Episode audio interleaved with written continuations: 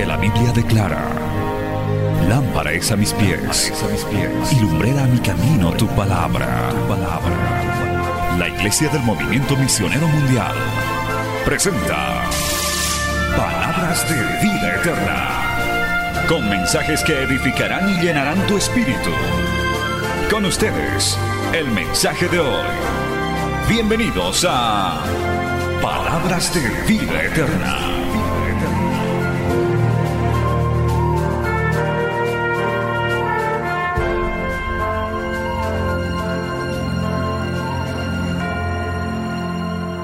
Hablar de un tema muy importante que está basado en lo que sigue del apóstol Pedro. Para esto vamos a ir al libro o a la carta del apóstol Pedro, al capítulo 2. Nos vamos a ir poniendo de pie, amados hermanos.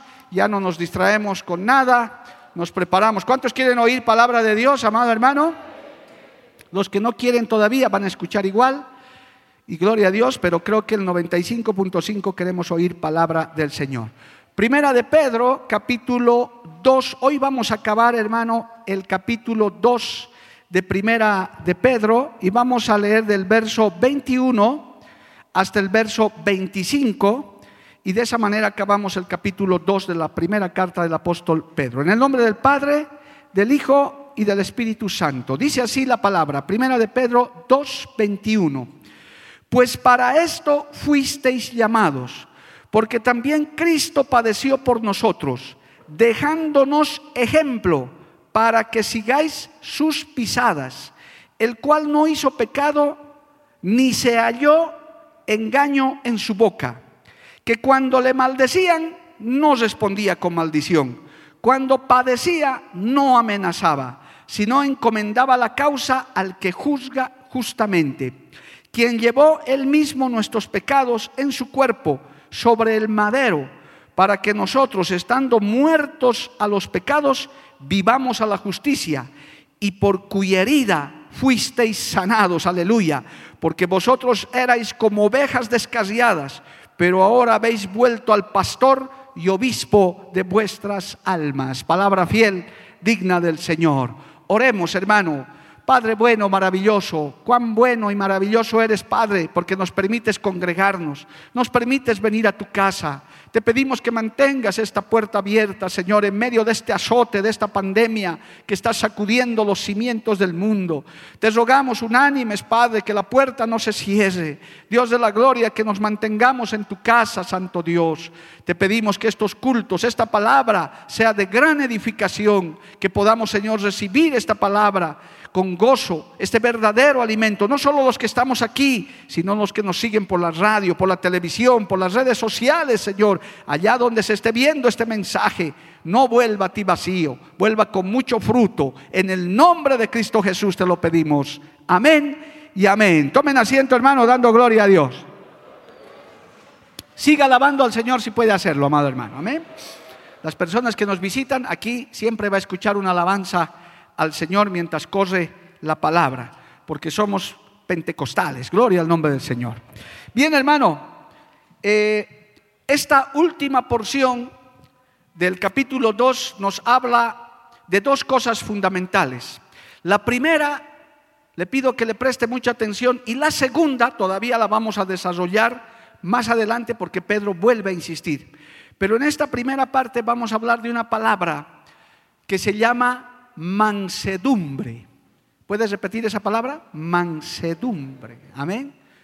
Yo sé que usted tiene un concepto de mansedumbre. ¿Qué querrá decir ser manso?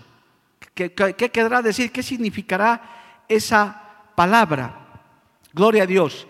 Cuando en, el, en los textos previos a que el apóstol Pedro, la palabra de Dios, nos hable de esto, y con lo que terminamos el anterior culto, estuvimos hablando de cómo responder al mal con bien. Hemos cerrado por ahí en el último culto, en el verso 20 que estábamos diciendo, pues qué gloria es si pecando sois abofeteados y lo soportáis, mas si haciendo lo bueno sufrís y lo soportáis, esto ciertamente es aprobado delante de Dios.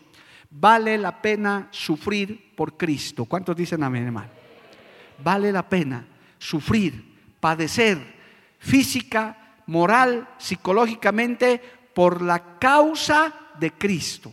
En eso hemos quedado la última parte, porque dice, hermano, si inclusive gente que sufre como malhechor por las cosas malas que ha hecho, sufren, pues de alguna manera es una justicia divina. Pero si ustedes son abofeteados, son, hermano, injuriados, calumniados por la causa de Cristo, pues esto ciertamente es aprobado por Dios. De todas maneras, dijo alguien, vamos a sufrir. En este mundo, ¿quién no sufre, hermano? El pecador sufre también. El impío también la pasa mal, amado hermano. Pero qué mejor sufrir por la causa de Cristo. Alabado el nombre de Jesús.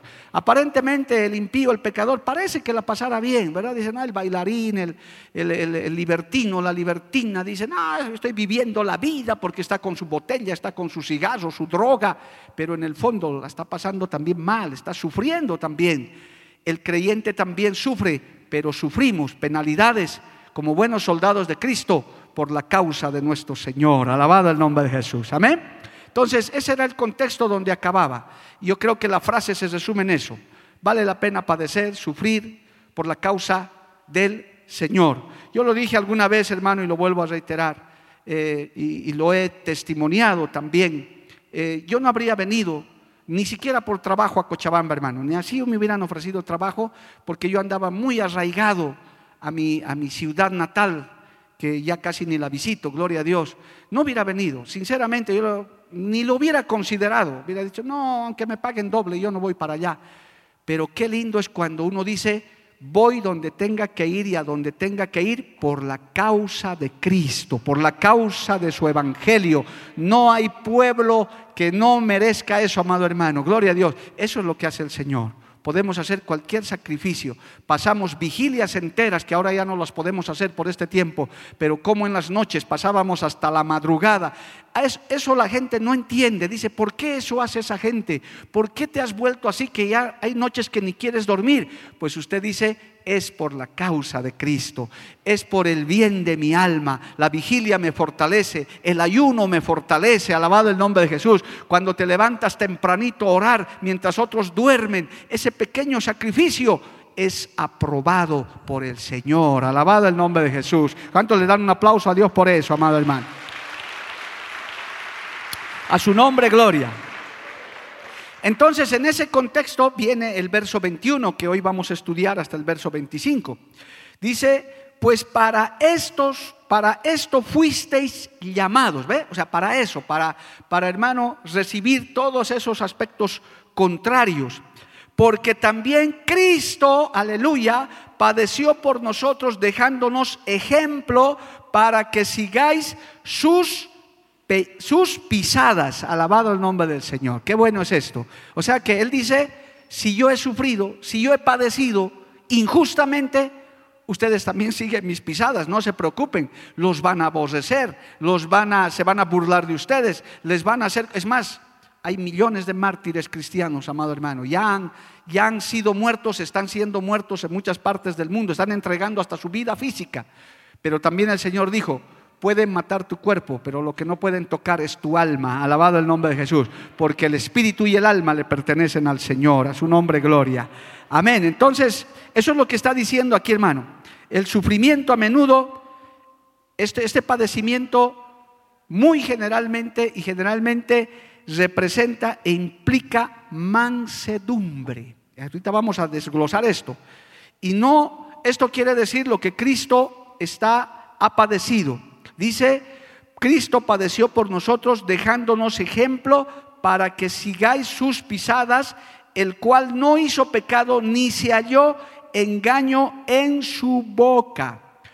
El apóstol Pedro fue el discípulo del Señor y estuvo con él los tres años y medio de su ministerio. Él estuvo cerca del Señor, él anduvo con él, amado hermano, y ni una sola vez lo escuchó a Jesucristo pecar con su boca, responder con venganza. Hermano, él solamente vio mansedumbre. Él no reaccionó. Dice la Biblia que como oveja enmudeció delante de sus trasquiladores. Él guardaba silencio, no era un respondón. Hermano, Pedro necesitaba entender eso. Él pudo ver la mansedumbre y templanza que eran asombrosas del Señor. El Señor no era un Dios nervioso, no era un hombre, vamos a decir un hombre porque era Dios hecho hombre. No era un nervioso, no era una persona que respondía mal, él meditaba, él no perdía la calma, como decimos por estos lugares, no perdía los estribos con facilidad, no amenazaba a nadie. Él tenía mansedumbre. Mire, yo le voy a leer algunos textos, a ver si me ayudan con la pantalla para que me alcance el tiempo. Mateo 11, 29, por favor, si está la encargada ahí.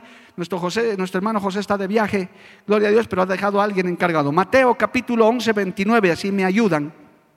El Señor dijo esto, llevad mi yugo sobre vosotros y aprended de mí, ¿qué? Que soy manso y humilde de corazón y hallaréis descanso para vuestras almas. ¿Cuántos dicen amén? El Señor dice, aprendan de mí que soy manso y humilde de corazón. ¿Para qué? Para que hayan descanso vuestras almas. ¿Por qué? Porque cuando comienzas a amenazar, cuando comienzas a llenarte de venganza, cuando respondes el insulto con el insulto, tú también te haces daño, hermano hasta los renegones, los, los, que actúan así, hasta se hacen mal a la salud. Usted sabe eso, amado hermano. Se genera un líquido que se llama la bilis y eso ocasiona problemas de vesícula. Así que los renegoncitos y renegoncitas tengan mucho cuidado. Los hermanos fosforitos, los que dicen a mí una, dos suficiente, la tercera yo reacciono. ¿Y qué me importa si soy cristiano o que no soy? Qué triste, amado hermano. El Señor dijo, aprended de mí que soy manso y humilde de corazón. Mire, aparte del Señor, de uno solo se habla que ha sido manso. En Números capítulo 12, verso 3, se habla de Moisés. Vamos a ver, Números capítulo 12, verso 3, por favor, cambien de versículo, gloria a Dios, para que me ayuden y de esa manera no estoy buscando la Biblia. Pronto ya voy a tener mis manos libres, estoy buscando un micrófono orejero, gloria a Dios. Ahí está. Y aquel varón Moisés, ¿qué era? Muy manso, más que todos los hombres que habían sobre la tierra. Si usted lee la Biblia, hermano, de los únicos que se habla que eran mansos es de Cristo y de Moisés. O sea que esto de la mansedumbre no es fácil, yo entiendo. Es, así. Los renegoncitos y renegoncitas digan amén. ¿Eh? Ay, pues, claro, me alegro por tu sinceridad, no tienes por qué mentir. Porque, ay, yo, yo, y si hubiera dicho, nadie hubiera dicho nada, había tres por lo menos aquí que les había dicho, ven mentiroso, arrepentite. Porque ellos mismos reconocen, dice, pastor, yo soy, ¿qué haré con mi carácter? Y vos cállate, no molestes. Oh, Dios mío, Señor. ¿Por qué? Porque es una, una virtud difícil de cultivar, la mansedumbre. Por eso de, de Moisés se habla esto. Dice que era más manso que todos los hombres que había sobre la tierra. Usted se imagina, ahorita vamos a ver todo esto que incluye la mansedumbre. ¿Qué más dice? Mire el premio, esto más quiero mostrarle para animarle. En Mateo capítulo 5, verso 5, cuando el Señor dio las bienaventuranzas en el sermón del monte, nos dio esta promesa a los que cultivemos la mansedumbre. Mateo 5, 5, por favor, busquen en su Biblia y márquenlo también ahí. Bienaventurados los mansos, porque ellos recibirán qué cosa? La tierra por... ¿Le parece poco, amado hermano? Bueno, les recuerdo que en el milenio, que ya se está acercando, porque Cristo está volviendo por su iglesia, vamos a volver a reinar en esta tierra. No es porque lo diga el pastor Mario, es porque lo dice la Biblia, hermano. En escatología se estudia eso en detalle, ¿verdad, Pastor Jorgito? Eso se estudia en detalle. El Pastor Jorge estudia bastante de eso, le gusta mucho la escatología. Gloria a Dios. Por si acaso te aviso, va a ir el rapto de la iglesia siete años de las bodas del Cordero y después el Señor va a venir a reinar la tierra. Por eso dice eso, Él no miente. Él dice, bienaventurados los mansos porque ellos recibirán la tierra por heredad, por herencia. Nos va a entregar, vamos a reinar sobre todo el mundo. ¿Quiénes? Los cristianos. Vamos a ser presidentes, alcaldes, gobernadores, primeros ministros, primeras damas. Hermano, usted va a ocupar esos palacios. Oh, hermano, Así que usted prepárese para eso. Le conviene ser manso, no contestón, no vengativo, no de los que dicen a mí me hacen una y la siguiente le vuelo la oreja. No, no, no, hermano. Aquellos que callan, que enmudecen, como el Señor, amado hermano, gloria a Dios, aquellos que dejan las causas en las manos del Señor. tanta injusticia, tanta maldad en este tiempo, tanta gente llena de avaricia, de codicia, hermano, de maldad. El creyente dice, yo voy a cultivar la mansedumbre. Pero leamos un texto más, hay otra promesa más que, que, se, refrenda esto, Salmo 37, 11, si más leamos para esta introducción, gloria al nombre del Señor. Salmo 37, 11. ¿Qué dice el Salmo 37, 11? Márquelo también en su Biblia. Pero los mansos heredarán la tierra y se que se recrearán con abundancia de paz. ¿Sabe por qué? Porque la revancha, eh, la, venganza acarrea amargura, dureza de corazón, cuando usted comienza a maquinar, decir, esto también le voy a hacer, esto otro también le voy a hacer. Hermano, el mismo diablo hizo todo lo posible para incitar al Señor, para que Él, hermano, gloria a Dios, tomara represalias contra sus perseguidores, para que se llenara de rencor. Ojo, toma nota bien de esto, hermano. Cuando te provoquen, cuando vengan a incitarte a que tú reacciones, ahí tienes que ser manso y humilde de corazón. Es preferible que te calles o que te retires, amado hermano. Yo tengo varias experiencias de esas, pero una que recuerdo de hace unos 15 años atrás, de un dueño de casa que por respeto obviamente jamás lo voy a nombrar, aleluya, donde alquilábamos una de las iglesias, se endemonió, hermano, de tal manera que lo que quería era justamente esto, provocar que yo también saque mi humanidad, les responda y hermano, poco más y nos trencemos a, nos a golpes. Pero ahí uno se acuerda de la palabra. Uno, quiere, uno no quiere perder su herencia, uno no quiere perder la paz. Lo que me tocó hacer es retirarme de la discusión y decir, me retiro, yo no hablo más. Y él provocaba y decía, hermano, hace poco cuando tomamos la casa del alfarero, tuvimos una señora de inquilina que quedaba ahí lo único que quería era verme reaccionar a mí hasta poderme sacar foto y decir, ese es su pastor, ese energúmeno, ese que me ha insultado, porque él era una dama. ¿Sabe qué hacía yo? Retirarme, decir, señora, yo con usted, pero venga aquí. No, no, no, yo no voy a hablar con usted, yo me, me escapo, gloria a Dios, porque no quiero pecar, no quiero perder mi heredad, no me quiero llenar de amargura. ¿Y qué pasó con el tiempo, con esos casos? Dios hace justicia, amado hermano. El Señor ve de lo alto y te defiende, se agrada de ti y te da la victoria aún sobre tus enemigos. ¿Cuántos dicen amén, amado hermano? A su nombre sea la gloria. Siempre Dios te defenderá, como lo hizo con el Señor, amado hermano. Imagínense si el enemigo ganaba provocándole al Señor para que él, hermano, humanamente, porque estaba siendo humano, el diablo hubiera dicho, no es mejor que yo. Cuando usted se rebaja a discutir igual con una persona que le provoca, entonces está demostrando que usted no ha cambiado, que usted sigue siendo el mismo, o que, es igual que él. Él es bocón, yo soy más bocón. Él me, él me levanta la mano, yo le levanto las dos. Y soy hija de Dios, no me moleste, hermano. Eso no demuestra nada. Eres igual o peor que ese impío. Por eso la mansedumbre hay que, hermano, viene acompañado de dominio propio. Nuestro Señor Jesucristo, al contenerse de toda venganza, lo derrotó a Satanás.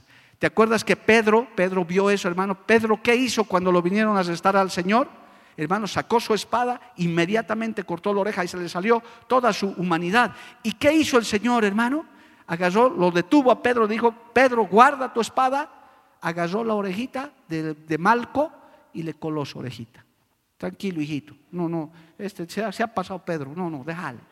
No, no, ya está coladito. Hizo un milagro más encima. Maravilloso nuestro Dios. Él no agarró y dijo, y ahora que córtale la otra oreja más. No, Él se humilló, gloria al nombre de Jesús. Hermano, esto es una lección importante para nosotros, porque eso nos da autoridad sobre las tinieblas, nos da autoridad sobre el diablo. El hermano, cuando el enemigo ve eso de una iglesia que es mansa, de un creyente, él se siente derrotado porque no tiene con quién pelear, no tiene a quién acusar, porque uno está firme en sus convicciones, está cuidando su heredad, alabado el nombre de Jesús, está aprendiendo del Maestro que es manso y humilde de corazón, a su nombre gloria. Por eso es que la psicología y la ciencia, hermano, que estudia estos casos falla porque lamentablemente cuando hay este tipo de provocaciones hay gente que queda resentida, ofendida, amado hermano, Creemos que tenemos derecho y eso trata de, explicar la psicología, pero esa es nuestra naturaleza humana, esa es la parte humana que tenemos. Eso es lo que hay que controlar con el Espíritu Santo. Cuando usted se calla, cuando usted baja la cabeza, parece que estuviera perdiendo, pero en realidad está ganando mucho.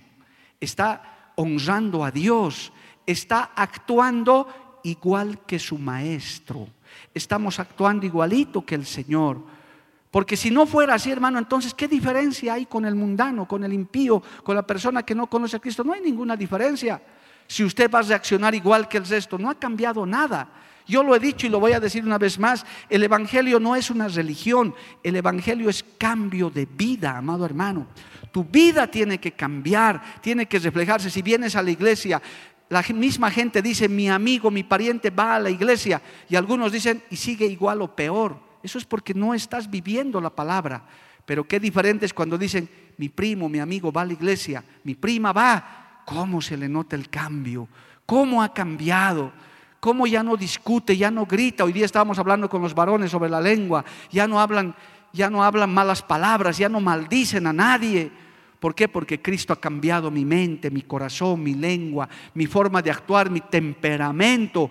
Aquí hay hermanos que yo los conozco, varones, que eran abusivos, hermanos, peleadores, han testificado aquí adelante. Yo a puñetes arreglaba las cosas, a patadas, nadie me ganaba en el barrio, me decían Tyson, y yo agarraba y repartía puñetes a cualquiera. ¿Hoy qué eres? No, hoy día mis manitos solo sirven para alabar a Dios. Oh, qué lindo, hermano. Cristo cambia a las personas. A su nombre sea la gloria. Amén. Entonces, aplicando esto, hermano, porque tengo que ir a la segunda parte, la mansedumbre es la clave para vencer a Satanás y para recibir tu herencia. Como hemos leído, el Señor dijo, los mansos heredarán, recibirán por heredad la tierra. Los mansos van a ser, van a ser mis herederos. ¿Por qué? Porque son gente diferente, gloria a Dios. Es también la clave, escuche esto, para tener buena salud mental, emocional y espiritual. Porque no vives amargado, no vives resentido, no vives pensando en que mañana te vas a vengar. Inclusive ni ores en contra de tus enemigos, que a veces ganas da. Pero no, hermano, bendícele, dile, no, Señor, a ese que me ha robado, a ese que me ha hecho daño, bendícele. He visto un testimonio tremendo, hermano, en los canales cristianos que hay hace años de una señora que su hija fue violada y asesinada por un criminal. Y después que acabó el juicio y lo sentenciaron a cadena perpetua, esta señora, con todo el dolor de su corazón, porque era hija de Dios, dijo públicamente delante del juez y del jurado, ese es lo que le ha sentenciado la justicia humana. Pero yo quiero decirle, y le miró de frente al violador, al asesino, le dijo, yo te perdono, aunque hayas matado a mi hija, que Dios te bendiga y que Dios tenga misericordia de ti. Y ese hombre, ese criminal se puso a llorar, hermano, y la gente quedó conmovida, porque cuánta gente hay que por cosas menores juran venganza, dicen, te voy a matar igual, te voy a hacer igual pero nuestro maestro no fue así, alabado el nombre de Jesús. Seguimos las pisadas del maestro, como dice este texto. Ejemplo nos ha dado el Señor, a su nombre sea la gloria. Amén. La naturaleza humana exige derechos, reivindicaciones, pero la naturaleza divina cede sus derechos y dice, de Cristo es la venganza. Lo dejo en las manos de Dios. Y eso es triste para un impío, para un provocador, hermano, porque es peor que caer en las manos de un juez humano o de una justicia humana. Caer en las manos de Dios vivo, dice Hebreos 10, es horrenda cosa. Gloria al nombre de Jesús. O sea que le conviene a esa persona que ha hecho daño al Evangelio, que te ha hecho daño a ti o a mí o a la familia, le conviene arrepentirse antes que sea tarde. No porque tú le vayas a hacer algo, sino porque tarde o temprano Dios le va a hacer recuerdo de todo eso. Y algunos dicen, sí, no importa Dios, pero hermano, Dios es tardo para la ira. No dice que no tiene ira, es tardo para la ira. Porque un día esta humanidad caerá bajo la ira de Dios, porque no se arrepiente. Hay, hay poder en la sangre de Jesús, amado hermano. Su nombre sea la gloria. Por tanto, en muchos sentidos, nosotros como creyentes debemos, amado hermano, ser, practicar también la mansedumbre. Hay un proverbio que quisiera que usted lo subraye, ese sí lo voy a buscar aquí, pero lo pueden poner en pantalla también. Proverbios capítulo 24, verso 29. Mire hermano, este proverbio márquelo bien para que en su momento le sirva de mucho. Proverbios 24, 29. No digas, como me hizo, así le haré. Daré el pago al hombre según su obra. Es decir, se lo merece. Como el Señor enseñó, escucharon que fue dicho, ojo por ojo, diente por diente. Pero ahora yo os digo, si te dieren una mejilla, muéstrales la otra. Si te dicen que lleves una, una cuadra, llévales dos. Todos quedaron sorprendidos con eso, porque esa era la ley. Esa ley se llamaba la ley del talión, así se llamaba, amado hermano, en mis estudios de derecho se estudiaba eso, la ley del talión, ojo por ojo, diente por diente. Has matado a mi hijo, yo voy a matar a tu hijo también. Has quemado mi casa, yo también voy a quemar tu casa. Así era la ley humana. Pero el Señor vino a dejar todo eso. ¿Por qué? Por mansedumbre. Estamos en un mundo, hermano, plagados de eh, de, injusticias, de verdad. Se cometen muchas injusticias. Inclusive yo creo que en la cárcel, en las cárceles públicas hay mucha gente inocente que ha sido resultado de un soborno, ha sido resultado de, de, alguna colusión, algún aspecto delincuencial. Hay, en mis épocas había, yo creo que en este tiempo no ha dejado de haber, pero un día Dios hará justicia. Esa persona que está en esa condición, deje su causa en las manos de Dios. Un día el Señor pagará. Yo pagaré, dice el Señor. Aleluya. Al obrar de esta manera, entonces, hermano, cuando obramos con mansedumbre, damos un duro golpe a Satanás, a las tinieblas. Por eso, por favor, no se deje provocar, hermano inclusive delante de su familia. El diablo, el Señor los reprenda, pone circunstancias para que usted comience a maldecir, para que usted comience a hablar mal, para que de nuestra boca salga, hermano, cualquier cosa, y ahí el enemigo gana y el evangelio pierde, porque inmediatamente él dice, ahí está el cristiano, maldiciendo también, ahí está el cristiano, igualito que los impíos, no ha cambiado nada. Pero es que hermano, nosotros hacemos quedar mal al evangelio. Ese no es el Evangelio. Eso no es lo que nos enseñó nuestro Señor Jesucristo. Alabado el nombre de Jesús. Entonces, resumiendo este punto, la clave de la victoria la encontramos poniendo los ojos en el ejemplo del Señor. ¿Cómo ganó Cristo la batalla? Con mansedumbre. Cuando lo aprendieron, hermano, Él no insultó, Él no amenazó, mientras lo maltrataban, mientras lo juzgaban, Él se quedó mudo. Por eso hasta el día de hoy, amado hermano, en las leyes humanas hay el derecho al silencio. Hay gente que dice, me acojo a mi derecho al silencio, no voy a decir nada, ni a favor ni en contra. Y es válido, usted puede quedarse callado, decir, no, no voy a decir nada. Eres culpable, eres inocente, no voy a decir nada. Como diciendo, yo lo dejo en las manos de Dios. Un día Dios hará justicia. Un día el Señor hará lo que tenga que hacer. Es difícil de cultivar, hermano, por eso le decía, gloria a Dios, es, difícil de, no responder. Es difícil, hermano, inclusive por las redes sociales, dejar de escribir algo en, en vista de tanta maldad, de tanta iniquidad, de tantas cosas que están sucediendo en el mundo en esta misma hora, cómo se ha multiplicado la maldad. Uno quisiera, hermano, hasta pedir que algo pase con determinados personajes que están haciendo maldad, injusticias. Pero el Señor dice, tranquilos, solo guarda silencio, como yo guardé silencio delante de mis trasquiladores, delante de los que me acusaban, me injuriaban. Hermano, si usted lee la pasión de Cristo, de cuál fue su sufrimiento, es algo horrible. Hay libros que se han escrito de los azotes injustos que le han dado. Dice que lo desfiguraron literalmente. Yo le pregunto, amigo, amiga también que me oyes, ¿Qué mal hizo Jesucristo para merecer eso? ¿A quién le hizo daño? ¿A quién? ¿Dónde se narra que el Señor hizo daño a alguien? ¿Qué mal hizo? Los mismos romanos dijeron, este hombre no ha hecho ningún mal, ¿por qué su pueblo se ha levantado contra él? Pues él como cordero tenía que ir, hermano, a cargar todo eso en la cruz del Calvario y diciéndolos a nosotros, ejemplo les he dado a ustedes también. Por eso es que la iglesia, amado hermano, no nos metemos a estar haciendo bloqueos, al estar tirando piedras. No, nosotros ganamos nuestras batallas aquí en los altares, clamando al Dios todo. Es más, si la iglesia, oiga lo que le voy a... Oh, gloria a Dios, hermano, escuche esto, lo que el Señor dice. Si la iglesia en general, no esta, estoy hablando no de esta denominación solamente, pero si la iglesia no estuviera clamando en esta hora en el mundo entero por misericordia, hermano, este mundo estaría ya hecho pedazos. Este, porque han dejado de aprobar leyes de abortos, no, han dejado de hacer matrimonios homosexuales, no, han, dejado de corromperse, no, no han dejado, pese a la pandemia y todo. ¿Qué hacen lo primero en cuanto hay una apertura? Directo a emborracharse, directo a los prostíbulos. O sea que el corazón no cambia. Y usted dirá, ¿y por qué el Señor no actúa? Porque la iglesia está todavía presente. Pero pastor, esos impíos que mueran, de eso estoy hablando.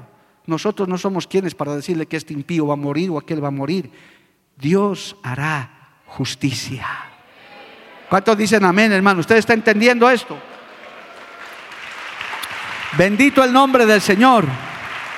Amén. usted, nosotros no vamos a condenar a nadie.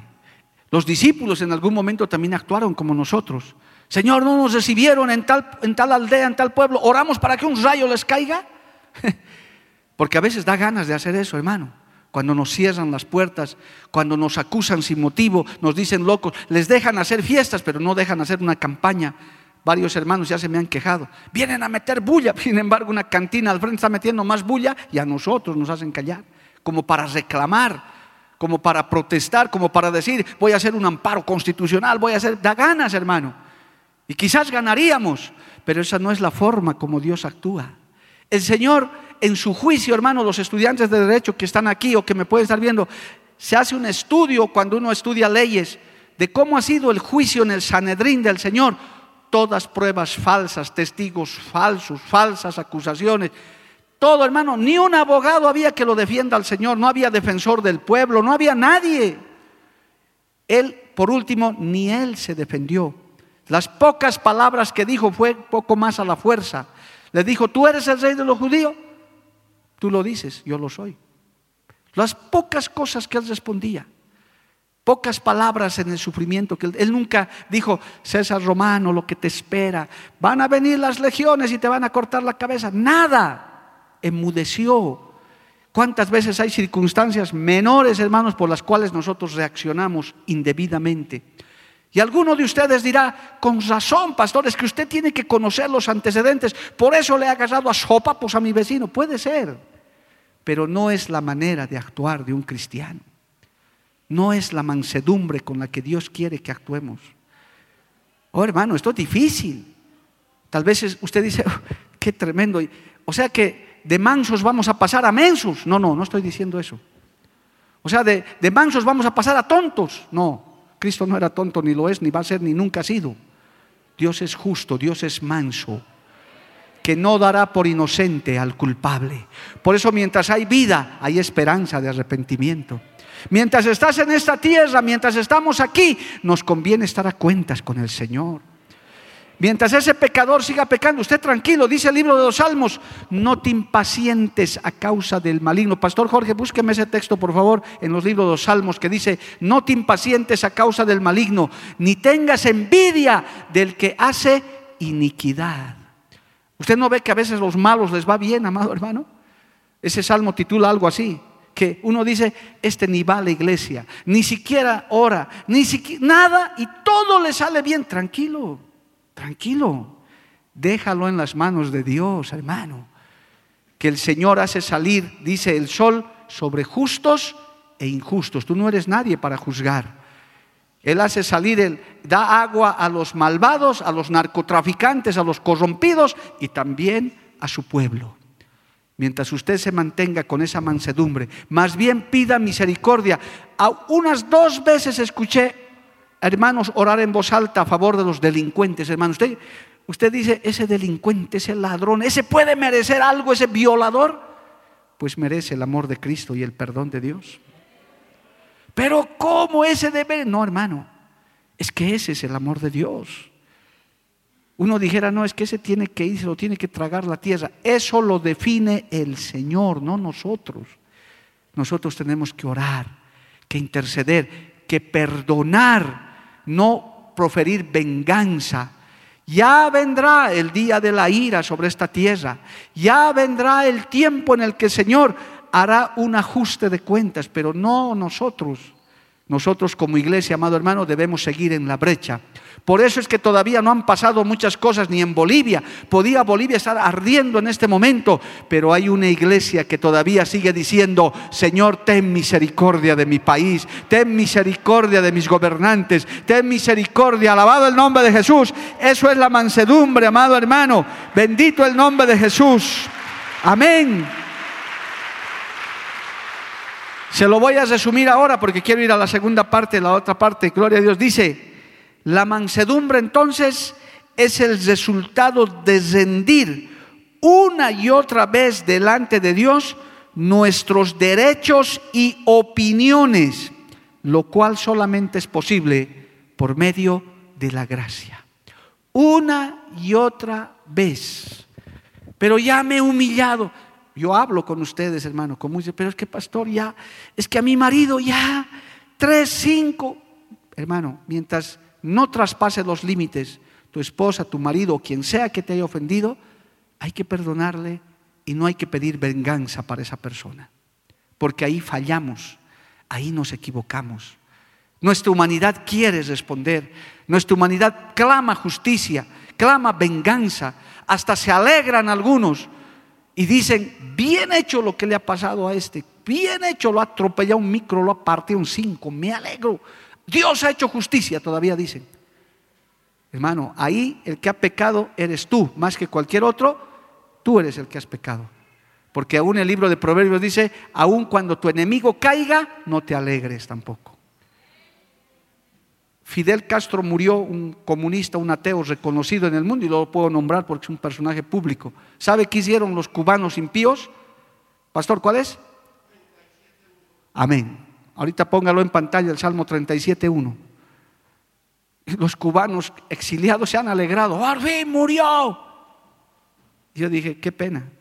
Ese pobre hombre, quizás tuvo tiempo de arrepentirse, nadie sabe, se abraza. Quizás hasta está en el cielo, al lado del Señor está, se habrá arrepentido. Pero ¿cómo ese hombre comunista que mató a tanta gente? Dios es Dios. Y usted no se crea más justo que otro porque viene a una iglesia. Todos dependemos de la gracia y la misericordia del Señor. Su nombre sea la gloria. Es duro esto, hermano, pero es difícil. Salmo 37.1. No te impacientes a causa de los malignos, ni tengas envidia de los que hacen iniquidad. Verso 2, por favor, ponga el siguiente más. El verso 2, 37.2. Porque como hierba serán pronto cortados y como la hierba verde se secarán. Yo le aumentaría ahí de mi parte como comentario si no se arrepienten. Por eso, hermano, la justicia de Dios, que en otro tiempo lo veremos, es tremenda. Ante nuestros ojos hay gente que no merece salvación, que nunca debería estar en el cielo. Nada hizo. Y nosotros nos creemos que estamos bien. Nosotros no, porque yo he sido 30 años cristiano, yo he sido pastor, yo he sido líder, yo he sido cantante. Sí, pero hermano, delante de la justicia de Dios, Él tiene otros parámetros para juzgar. Ese, ese ladrón que se arrepintió, ¿qué merecía? y está en el cielo. Es el ladrón que le dijo, Señor, ten misericordia porque nosotros hemos hecho mal. Y lo reconoció como Salvador. ¿Y qué le dijo el Señor a ese ladrón? Hoy mismo estarás conmigo en el paraíso. Y está Él en el paraíso. Usted sabe que entre otros a Él quiero irlo a conocer. Ni sabemos su nombre. Pero vamos a buscarlo en el cielo. Vamos a tener la mente de Cristo. Vamos a decir, este, ven hermano, le vamos a decir, ven, ven hermanito. ¿De cómo vos estás aquí? Dios mío, a mí me ha costado 40 años. A otros ya 30 a mí. Pablo dirá a mí, azotes, naufragios, todo, y vos como si nada. Estás aquí también. Esa es la misericordia de Dios. Nuestro Dios es bueno, nuestro Dios es maravilloso. Nuestro Dios hará justicia un día, hermano. A su nombre, gloria. ¿Cuántos dan un gloria a Dios de verdad? Esta palabra es difícil de digerir. Es que a veces uno dice, Señor, cuando alguna vez he escuchado enseñanzas de este tipo, hermano, uno dice, ¿para qué me he hecho cristiano? Porque yo me hubiera vengado, yo hubiera hecho esto, esto, esto. Y a veces uno en su humanidad dice, no es justo, no, no, nos parece correcto.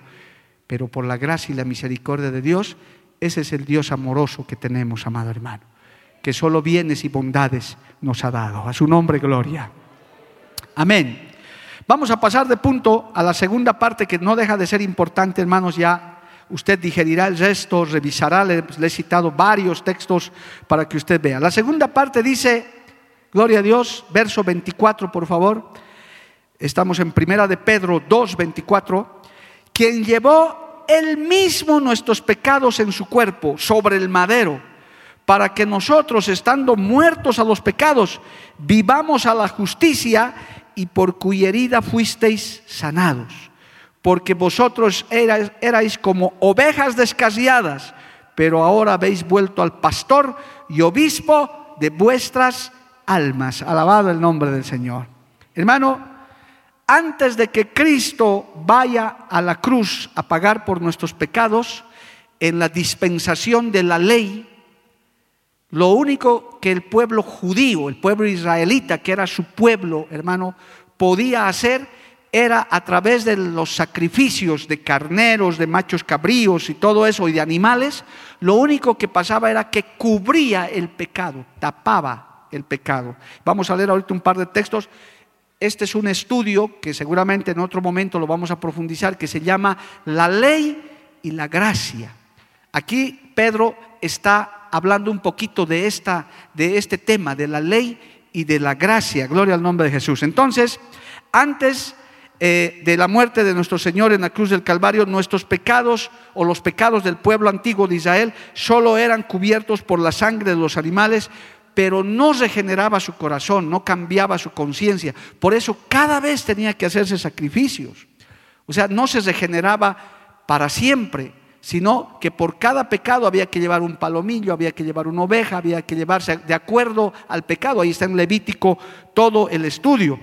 Todos, aquellos sacrificios, hermano, eran prototipo de lo que el Señor iba a hacer después de la muerte expiatoria de Jesucristo por única vez en la cruz del Calvario. Vamos a leer solamente dos versículos, por favor.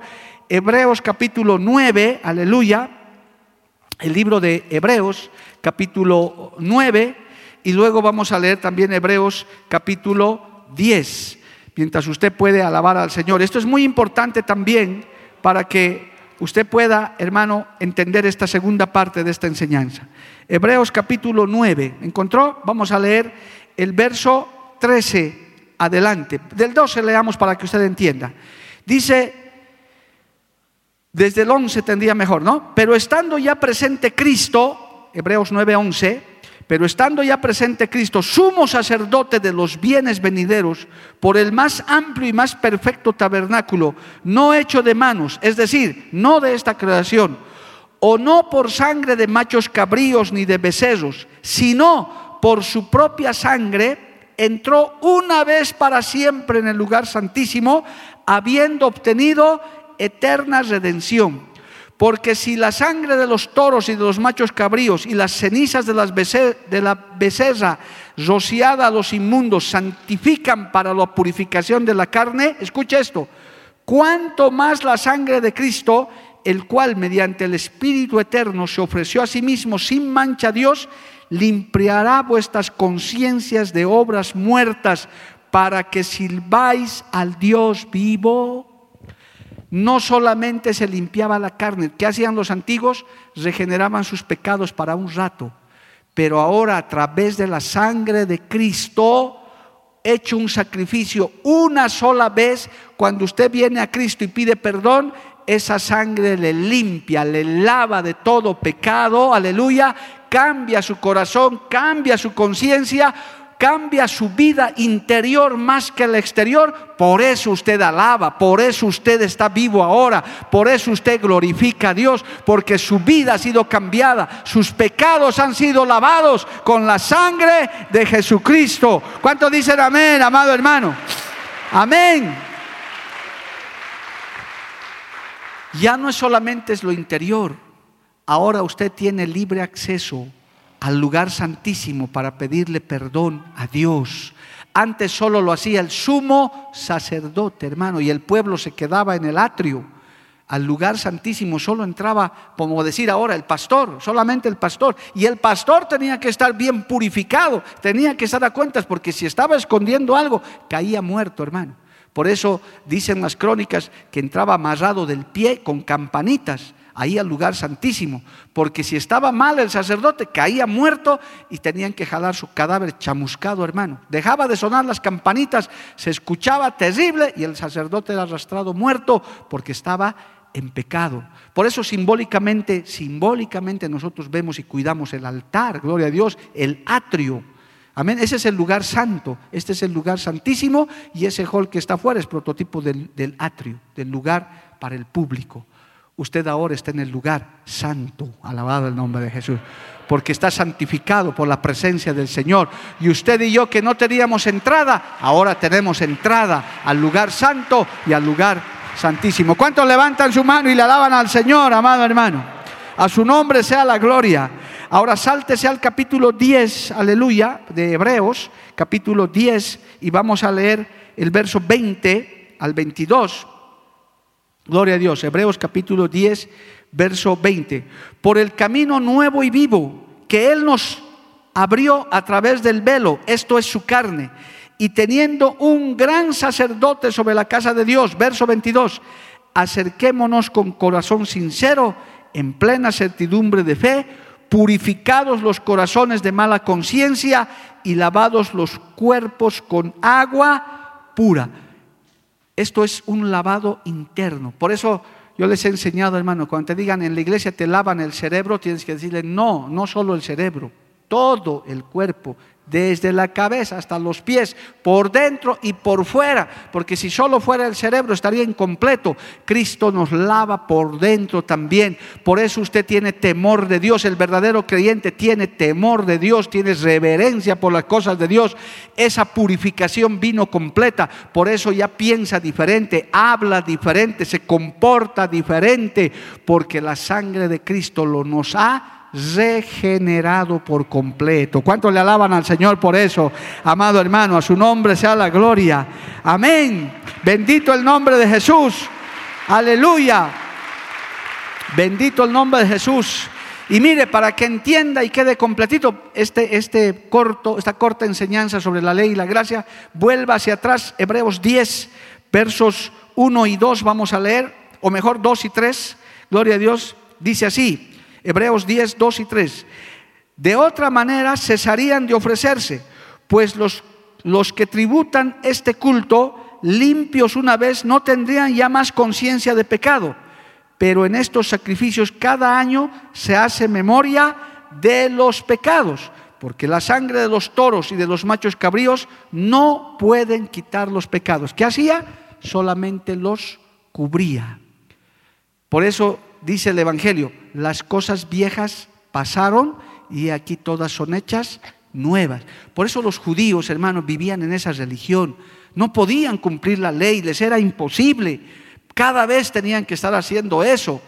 Era una sombra de que Cristo iba a venir definitivamente a reconciliar al hombre con Dios. La cruz de Cristo es el puente de reconciliación con Dios y nosotros en esta generación hemos sido beneficiados con eso. ¿No le parece maravilloso, amado hermano? Gloria a Dios. Nosotros no tenemos que estar trayendo más sacrificios como los que ya hemos hablado. Sacrificio de alabanza, sacrificio de ofrenda, sacrificio de un corazón contrito y humillado. Eso es lo que ahora ve el Señor. Aleluya. Cuando usted de corazón derrama una lágrima delante de Dios, es mejor que un macho cabrío, es mejor que un toro, es mejor cuando usted alaba de corazón. El Señor dice, yo quiero que me adores en espíritu y en verdad, aleluya. Cuando sale una alabanza sincera como en este momento, ¿quién vive, amados hermanos? A su nombre. Y si eso sube al cielo y el Señor dice, esto es sincero, porque ese es un sacrificio agradable para Dios, a su nombre sea la gloria. Amén, amado hermano.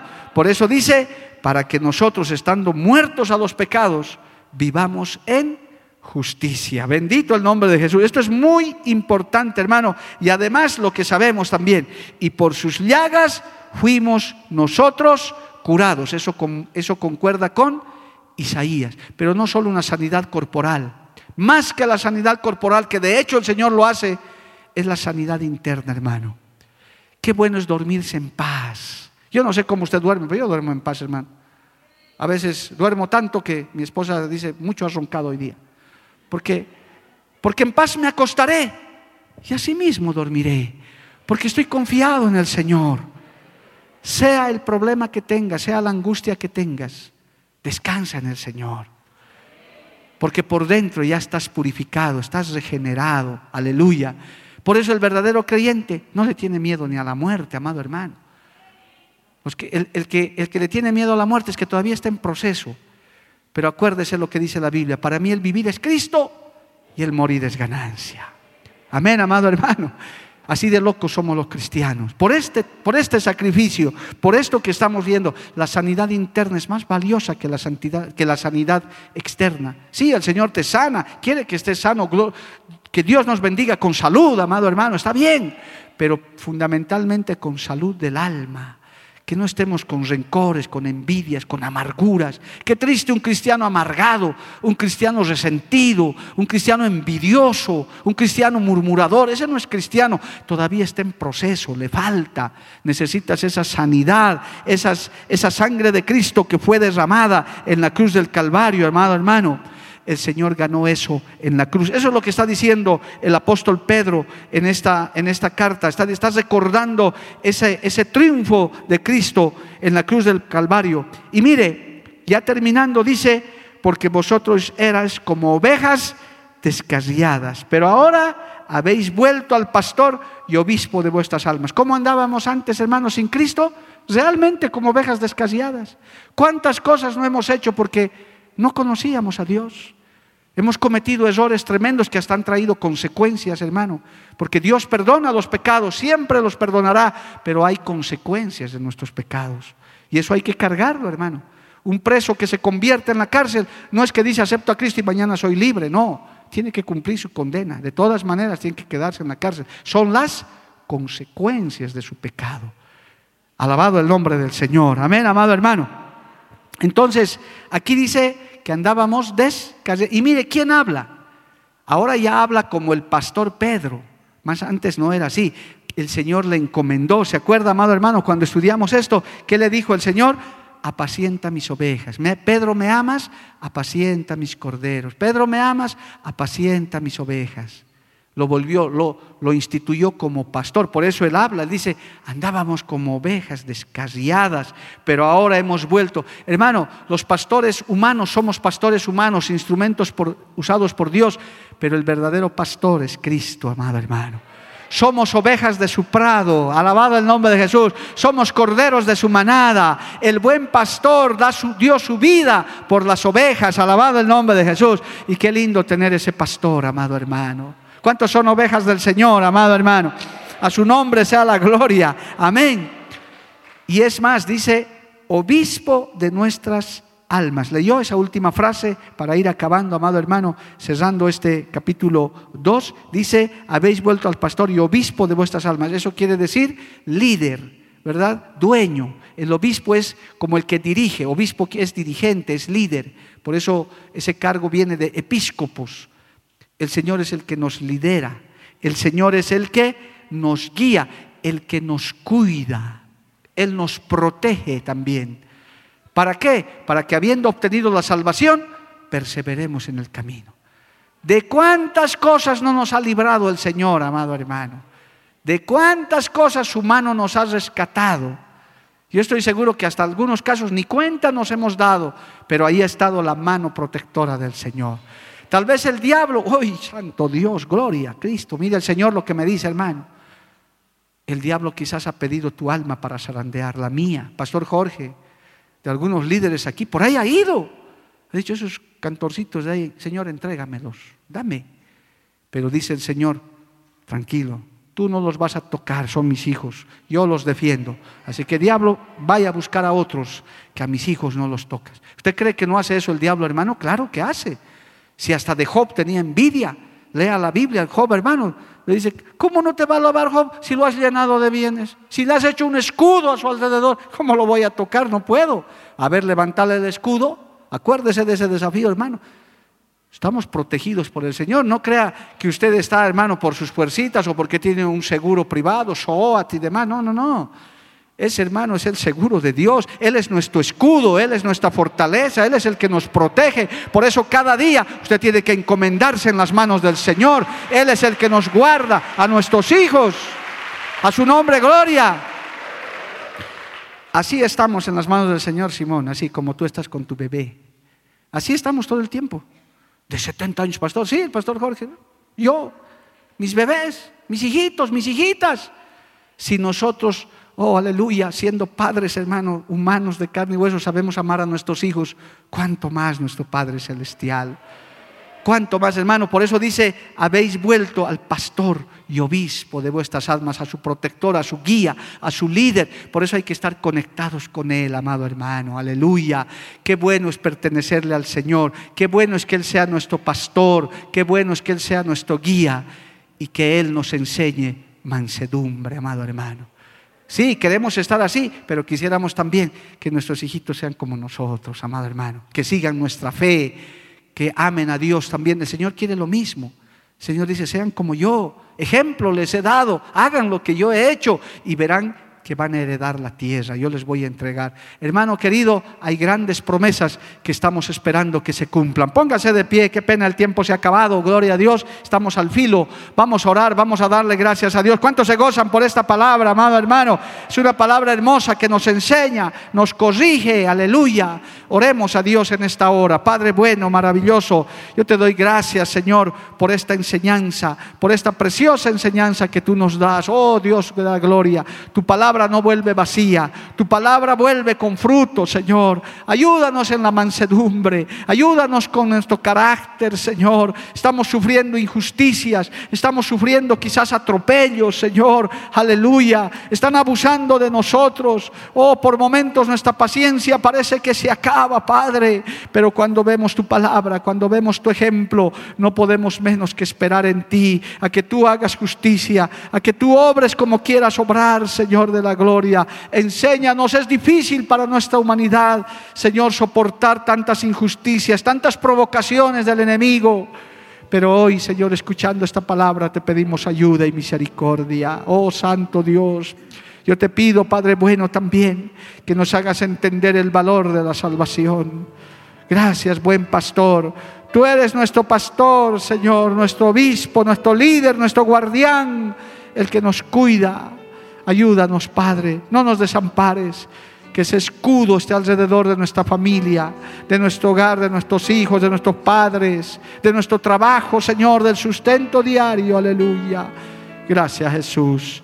Gracias, Cristo poderoso. Vamos a adorarle dos minutos más al Señor. Aleluya. Gracias, Señor.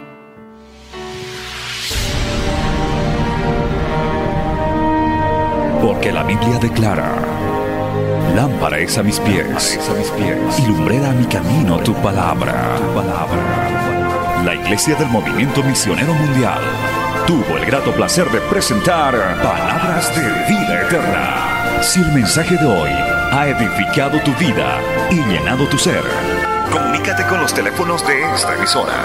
También para pedir una copia del mismo y compartir con otros. Esta fue una producción de la Iglesia del Movimiento Misionero Mundial. Gracias por tu atención. Hasta la próxima. Hasta la próxima. Hasta la próxima. Hasta la próxima.